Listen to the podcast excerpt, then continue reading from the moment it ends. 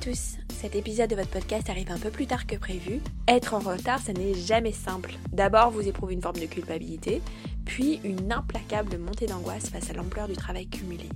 Pourtant, se mettre en retard, c'est aussi faire de nous une priorité, cesser de nous remettre à plus tard, éprouver le temps et se le réapproprier. Allez, rattrapons ensemble le retard, voici un 26e épisode. Vous pourrez y écouter Delphine Meillet, avocate pénaliste au barreau de Paris. Elle reviendra sur le temps de la justice. Est-il toujours juste? C'est votre podcast Les Moments Vacants et c'est ici et maintenant. Bonjour, merci de m'accueillir. Bonjour. Alors, première question, est-ce que vous avez des moments vacants et qu'est-ce que c'est pour vous? Je fuis les moments vacants. J'ai une crainte du vide et du rien faire. Et donc je suis toujours dans l'action. Euh, et je cherche toujours à occuper euh, mon temps et mon espace. L'impression d'être constamment en train de faire quelque chose, entre guillemets. Mm. Euh, avec toute la panoplie de, de, faire. C'est-à-dire que ça peut être quelque chose de matériel ou de.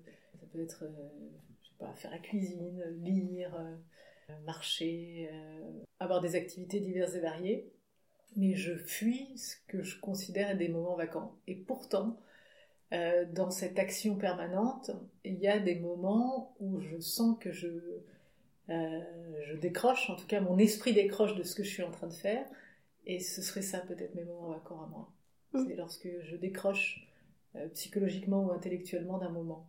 Oui, parce que finalement, de la marche, c'est aussi une forme de moment vacant où le corps est en mouvement, mais l'esprit euh, par ailleurs. Absolument, c'est par exemple ça, la mm. marche, je suis pas dans une concentration particulière. Mm. Et agir, c'est finalement être. C'est peut-être pour ça que vous ne concevez pas de, rester comme ça, juste euh, planté à réfléchir en regardant un mur. C'est-à-dire que j'ai une notion très proche, quotidienne, voire euh, plusieurs fois par jour, l'approche de la fin de la vie. Je me dis qu'un jour, euh, le temps nous est compté et que dans ce temps, il faut faire le maximum de choses.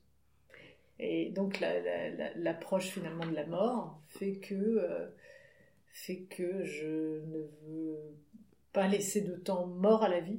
Pourquoi quotidienne?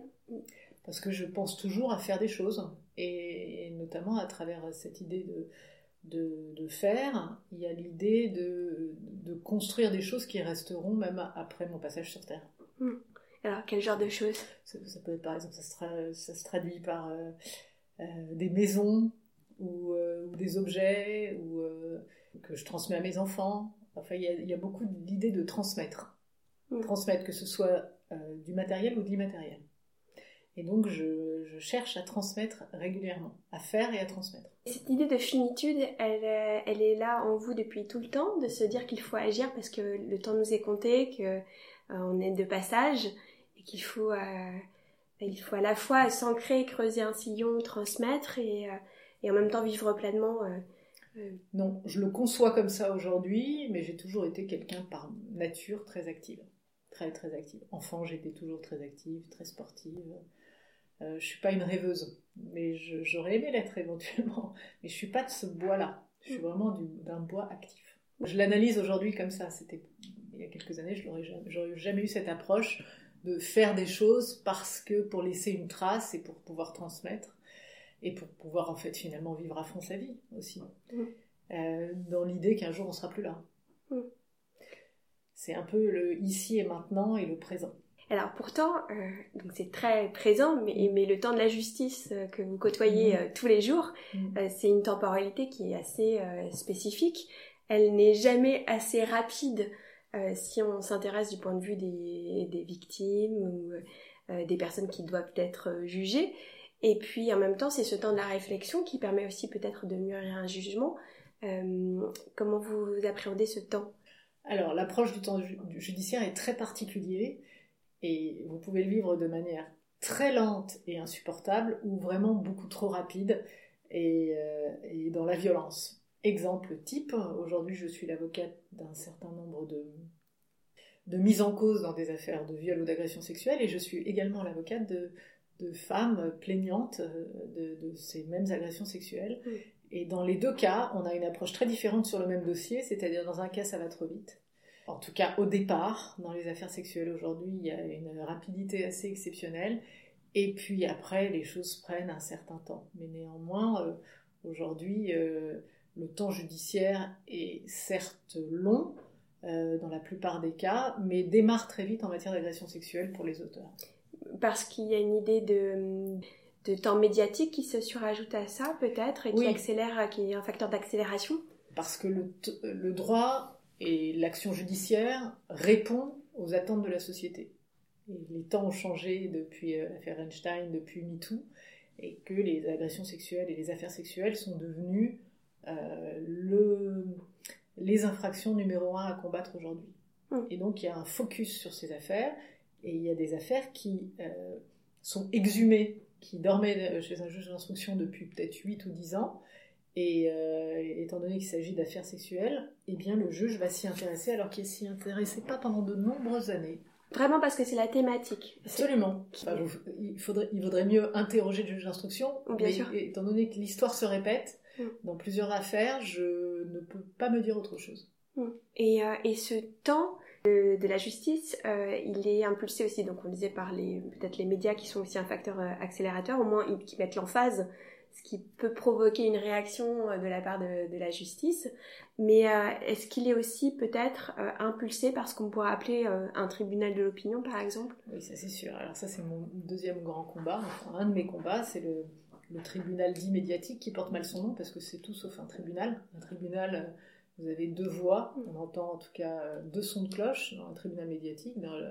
Euh, eh bien, vous n'entendez que 15 sons de cloche, euh, alors qu'il faut prendre vraiment toujours avec des pincettes ou avec surtout beaucoup de recul ce qui est dit. Et d'ailleurs, le code de procédure pénale ne dit pas autre chose. Aujourd'hui, lorsque quelqu'un porte plainte, qui que ce soit, eh bien, on peut mettre en cause sa parole et c'est tant mieux. Mm.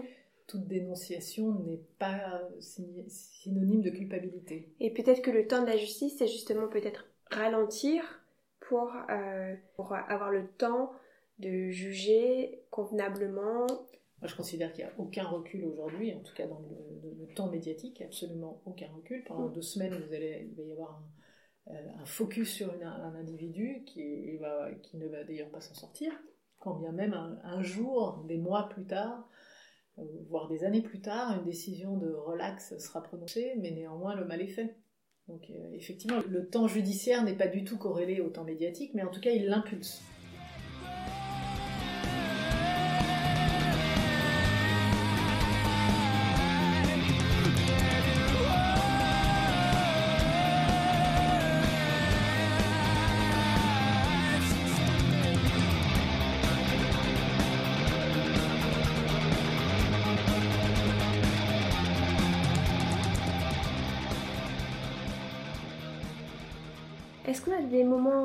Euh, dans l'exercice de la fonction d'avocat?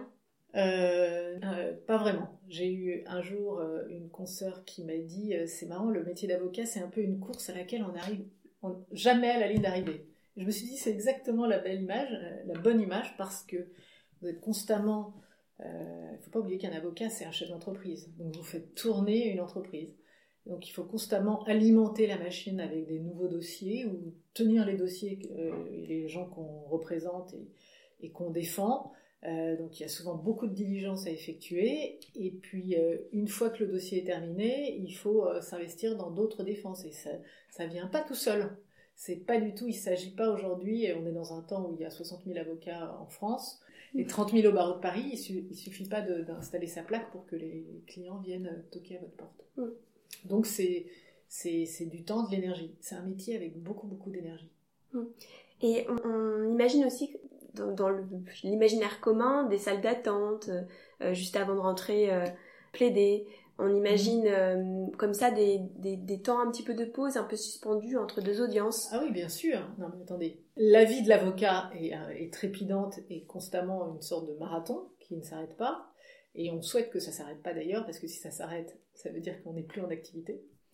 Euh, mais le temps d'accompagnement d'un client dans le cadre d'une défense, ou, euh, quel qu'il soit, c'est un temps en général long, où il y a des moments. Il y a des moments où vous le recevez à votre cabinet pour le rencontrer, et ensuite il y a parfois des expertises, vous évoluez avec lui, euh, il y a une évolution du dossier avec lequel vous parlez avec lui de cette évolution du dossier, et ensuite vous vous retrouvez à l'audience.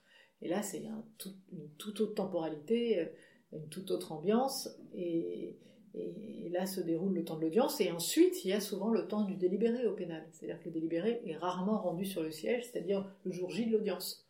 Et ensuite un mois à attendre, et ensuite on retourne ensemble au tribunal pour avoir le délibéré. Mm. Et c'est très particulier, parce que dans ce temps-là, vous êtes euh, euh, en apnée, en attendant la décision du juge. Et j'ai déjà eu des affaires où euh, l'audience a eu lieu, et le délibéré était deux mois plus tard, et deux mois plus tard, il a été incarcéré, alors qu'il avait été libre tout ce temps auparavant. Donc, et ensuite, évidemment, le temps d'un seul coup s'arrête. Mm. Voilà, quand vous voyez votre client partir en détention, là, ça s'arrête. Là, il y a un vrai coup d'arrêt. Et mm. là, c'est pas un moment vacant, c'est un moment hyper intense, mais où l'action s'arrête. Hmm. Donc le temps est finalement hyper subjectif dans votre métier.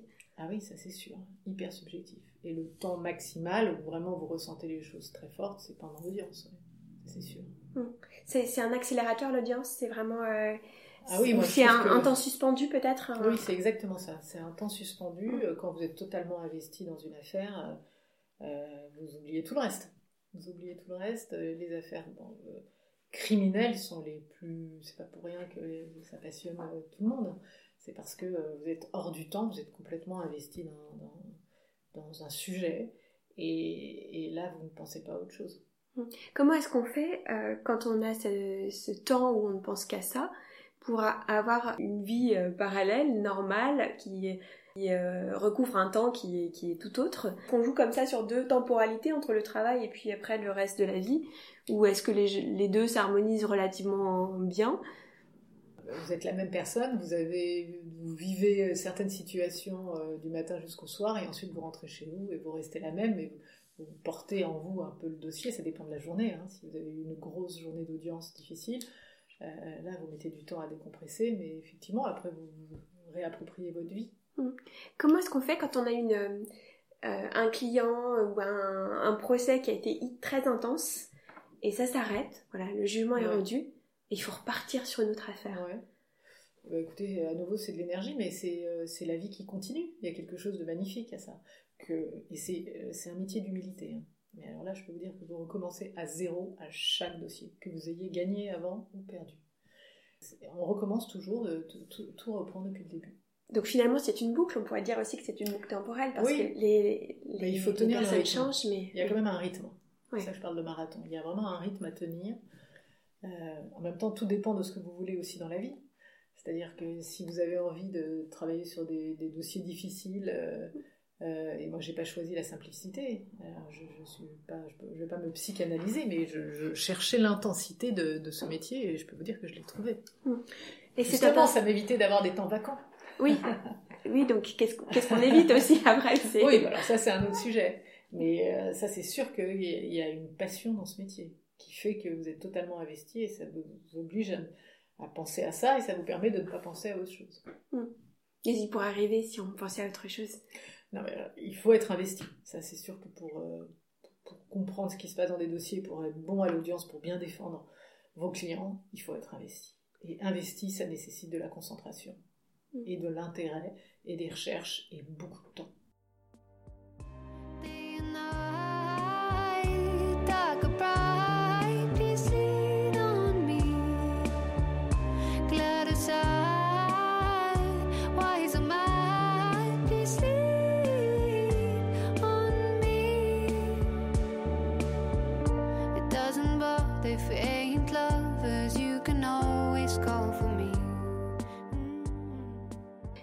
Intéressant quand on vous écoute, on a l'impression d'entendre parler un athlète. oui, mais il y a un peu de ça. Parce que j'avais interrogé le, les patrons de l'INSEP qui s'occupent des athlètes de, de, haut niveau. Il y a cette idée-là de, de, préparation. Ensuite, on, est, euh, on a plusieurs étapes de, de préparation. Il y a l'audience qui est un peu le, le moment où on s'élance. Et puis finalement, c'est cette course, vous disiez, sans fin, où finalement, il n'y a pas de ligne d'arrivée, mais il faut recommencer quand même euh, après, se remotiver et repasser par ce processus-là. Oui, oui, effectivement, chaque, chaque dossier, on recommence. C'est l'éternel recommencement. Mais on ne demande que ça. Mais au cours après quoi? Après la justice, finalement. Euh, essayez de faire en sorte que votre client obtienne justice. Et c'est pas simple. C'est pas simple. Quelles sont les principales difficultés? Euh, Quand vous estimez euh, que, que, votre client n'est pas coupable des faits qu'on lui reproche et qu'il est condamné, ça c'est une vraie difficulté à encaisser, à supporter. Ensuite on fait appel, on va devant d'autres magistrats et il s'agit de convaincre. Une des grandes difficultés de notre métier c'est convaincre. Et là, vous avez parfois des, illusions, des, moments où vous baissez les bras, ce qui est naturel, parce que vous êtes face à un mur, c'est-à-dire les magistrats. On est dans un métier où on ne contrôle pas. Nous, on fait tout ce qui est en notre pouvoir pour convaincre, mais ensuite, c'est pas nous qui prenons la décision finale. Il faut donner au juge envie de nous donner raison. Ça, c'est une chose. Mais après, on ne maîtrise plus. C'est aléa, jacta est. Hmm. Est-ce qu'il faut penser vite en même temps dans ce métier? Ah oui, ça, dépend des situations. Il faut penser aussi euh, très calmement, posément et prendre du recul. Et également, dans certaines situations, euh, réagir très très vite. Et quand vous êtes à l'audience et qu'on vous en on vous montre une pièce qui n'avait pas été montrée avant et qu'on vous fait un mauvais coup, et eh bien là, il faut réagir extrêmement vite. Mm. ça c'est sûr. Il y a des situations où, au contraire, il faut prendre beaucoup de recul. Mm. Je crois qu'il existe aussi des, euh, des jugements pour comparution immédiate. Ouais. Euh, ça, c'est une justice expéditive, en, flagrance. Lorsqu'on a, par exemple, des policiers interpellent dans la rue euh, des trafiquants de drogue. Ils les embarquent et ensuite ils comparaissent le lendemain, ils les placent en garde à vue et le lendemain ils comparaissent devant le tribunal. Donc il y a aussi euh, plusieurs aussi temporalités comme ça. Hein. Bien sûr, la justice euh, rapide existe en référé lorsqu'il y a une atteinte à l'intimité de votre vie privée extrêmement importante. Euh, oui, ça c'est possible. Vous saisissez tout de suite le tribunal lorsque vous êtes victime de violence conjugale, vous allez tout de suite au commissariat. On va, je l'espère, dans la plupart des cas, interpeller l'auteur de ces violences et le placer en garde à vue et le déférer. Donc oui, la justice peut être très rapide. Mm. Et il peut être euh, condamné à des faits 24 heures plus tard, 48 heures plus tard. C'est possible. Il y a différents temps judiciaires. Euh, moi, je suis sur beaucoup, enfin surtout beaucoup sur des affaires lentes et longues, où il y a des instructions de 2 ans, 3 ans, où il y a des gens mis en examen sur 2 ans, 3 ans. Ou des victimes, enfin disons plus correctement des plaignantes, qui... Euh, qui estiment qu'il euh, faut caractériser leur préjudice, et ça va prendre un certain temps, et, valoriser aussi leur parole, puisqu'elle est aussi mise en cause, et recueillir des témoignages, euh, chercher tout un environnement qui fait qu'à l'époque des faits, elles ont, euh, elles ont pu, elles ont pu témoigner de ce qu'elles avaient vécu, et ensuite ça, ça prend du temps, si vous voulez. Ça prend beaucoup de temps. Mmh pour valider euh, le préjudice d'une plaignante et ensuite le transmettre au juge qui jugera. Mm.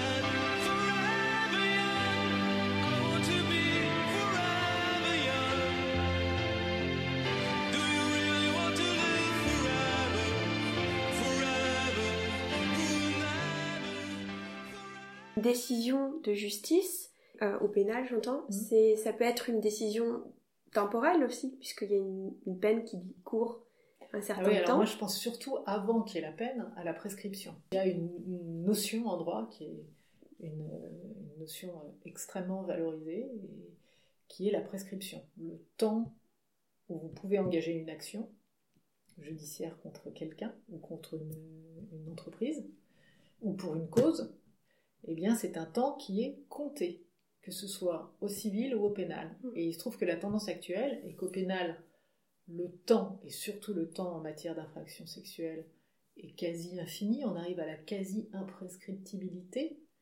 Euh, dans les affaires sexuelles, on a jusqu'à ces 48 ans pour porter plainte lorsqu'on a été victime enfant de faits d'agression sexuelle, jusqu'à ces 48 ans, ce qui fait beaucoup.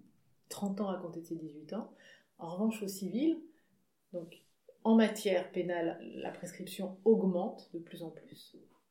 Pour tout ce qui était délit, il y avait une prescription de 3 ans et tout ce qui était crime, il y avait une prescription de 10 ans. Et en 2017, on a changé euh, la perspective et on est passé pour les délits de 6 ans, pour les délits à 6 ans et pour les crimes à 20 ans, pour les crimes classiques, et 30 ans de prescription pour les crimes euh, sexuels commis sur des enfants. C'est quoi le, votre euh, principale difficulté euh, avec le temps dans l'exercice de votre fonction? C'est le supporter. Parce qu'il y a. C'est l'impatience? C'est plus que l'impatience. Euh, je suis déjà impatiente par, par, nature, mais je peux vous dire que ce métier est très dur parce que vous vous confrontez à la bureaucratie et à l'administration. Une fois que vous êtes devant le tribunal correctionnel, vous pouvez souffler parce que vous y êtes enfin. Mm. Mais avant, vous avez eu toute une série d'obstacles pour atteindre ce moment-là, euh, sauf en cas de comparution immédiate où là, effectivement, ça va très très vite. Mais sinon, quand vous êtes dans des affaires d'enquête préliminaire ou de, de, l'instruction, euh, vous passez votre temps à appeler des grèves des secrétariats, des policiers, et, ils ont très peu de moyens. Et on est face constamment à l'inertie.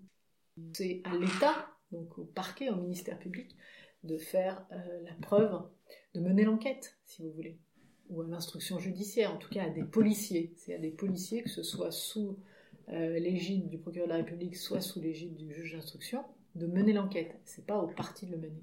Et le fait que ce soit des enquêteurs du service public qui mènent l'enquête, et ensuite des greffières qui travaillent dans les administrations, euh, dans les tribunaux, qui euh, gèrent ces actes, et ensuite les magistrats qui sont surchargés, je peux vous dire que tout ça c'est lourd, et ça c'est du temps, et il faut être très résistant face au temps. Très résistant. Il faut être extrêmement patient.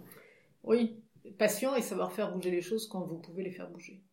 Et d'une certaine façon, euh, paradoxalement, ça permet aussi de, mettre de la distance entre les faits et peut-être l'émotion sur une certaine affaire. Que ne font pas les médias, la justice le fait. Oui, ça c'est sûr que euh, oui. Quand il y a une peine de prison qui est proclamée, euh, donc c'est parfois une peine qui est relative au temps, combien de mm. temps on sera incarcéré. Mm. Mais en fait, on pourrait se dire aussi que peut-être que c'est pas que le temps, c'est surtout l'espace en fait qui est contraignant, parce que c'est le fait d'être. Ah, je peux vous dire que la détention c'est quelque chose de terrible et que mm. je ne souhaite à personne. Mm. C'est une épreuve, c'est une privation de liberté. Mm. Ça a des vertus euh, que je remets vraiment en question qui sont euh, euh, la réadaptation de l'individu, la vertu expiatoire et la vertu intimidante pour éviter que ça de recommencer. Dans la réalité, on attend surtout que ça passe. Et là encore, il y a aussi un sujet de moyens. C'est-à-dire qu'aujourd'hui, euh, alors qu'on estime que le nombre de détenus est beaucoup trop important, on incarcère de manière maximale. Et une fois que vous êtes en incarcération, euh, la, prison, c'est l'école du crime. Vous rencontrez les pires en prison. Mm. Et, vous pourrissez, en tout cas, vous attendez de sortir. Euh, vous avez la possibilité de passer votre bac en prison, de, travailler également, mais dans des conditions et des circonstances qui ne sont pas du tout valorisantes mais vraiment pas.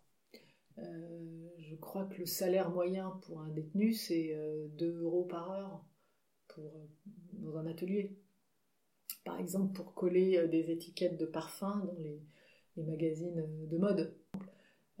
donc, effectivement, le temps de la prison est long et souvent vide. C'est-à-dire que les gens ne sont pas occupés. Mmh. Alors là, le temps vacant, il est maximal. Et personne ne peut vous contraindre, le travail forcé n'existe pas et c'est tant mieux. Mais vous pouvez euh, passer euh, trois ans de votre vie allongé sur un lit, à peine sortir et regarder la télévision. Mm. Mais euh, à vivre enfermé avec impossibilité de, vous reconstruire. Mm.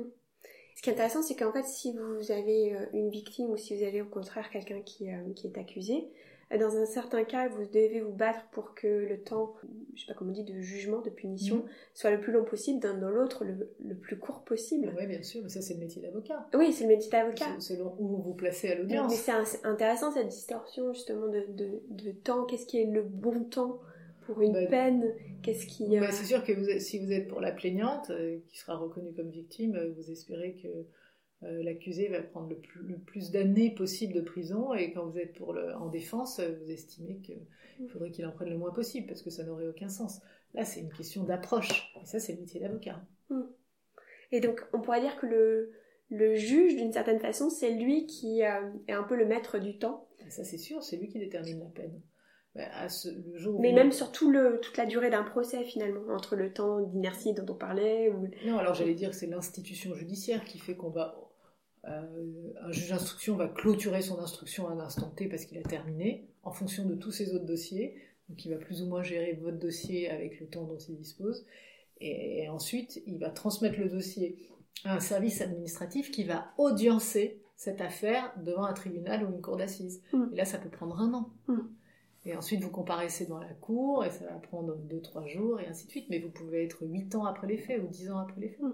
Et quand on a plusieurs affaires comme ça, finalement, on gère on gère un agenda. Un agenda, oui, c'est ça. En fait, c'est multidimensionnel et multitemporel. Ah ben, c'est sûr que l'agenda, je peux vous dire qu'on a indiqué dans l'agenda toutes les deadlines, tous les délais dans toutes les affaires, parce qu'il faut absolument le gérer. Et d'ailleurs, c'est une faute professionnelle que de, de, ne pas respecter un délai. Par exemple, lorsque vous êtes condamné par un tribunal correctionnel, vous avez 10 jours pour faire appel. Si le 11e jour, c'est terminé.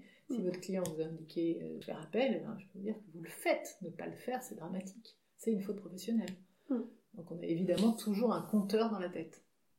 Oui, toujours un compteur. toujours, oui. C'est un décompte. C'est euh, du temps, euh, le temps qui reste. Oui. Finalement, ça correspond à ce que vous nous disiez au début, quoi. Oui. C'est le temps qui reste. Oui.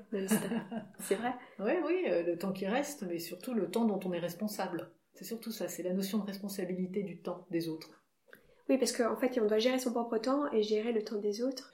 également, il y a aussi le, le temps de sortir une affaire ou pas, le temps de déposer une requête ou pas devant un tribunal, le temps d'assigner ou pas, le temps de se défendre ou pas. Tout ça, c'est des choix, des stratégies. Mm. Des, vous, raisonnez en fonction de la personne que vous avez devant vous et vous lui conseillez mm. d'intervenir ou pas. Ça aussi, c'est une question, là, c'est une gestion effectivement de, temps, de temporalité plus que de mm. temps.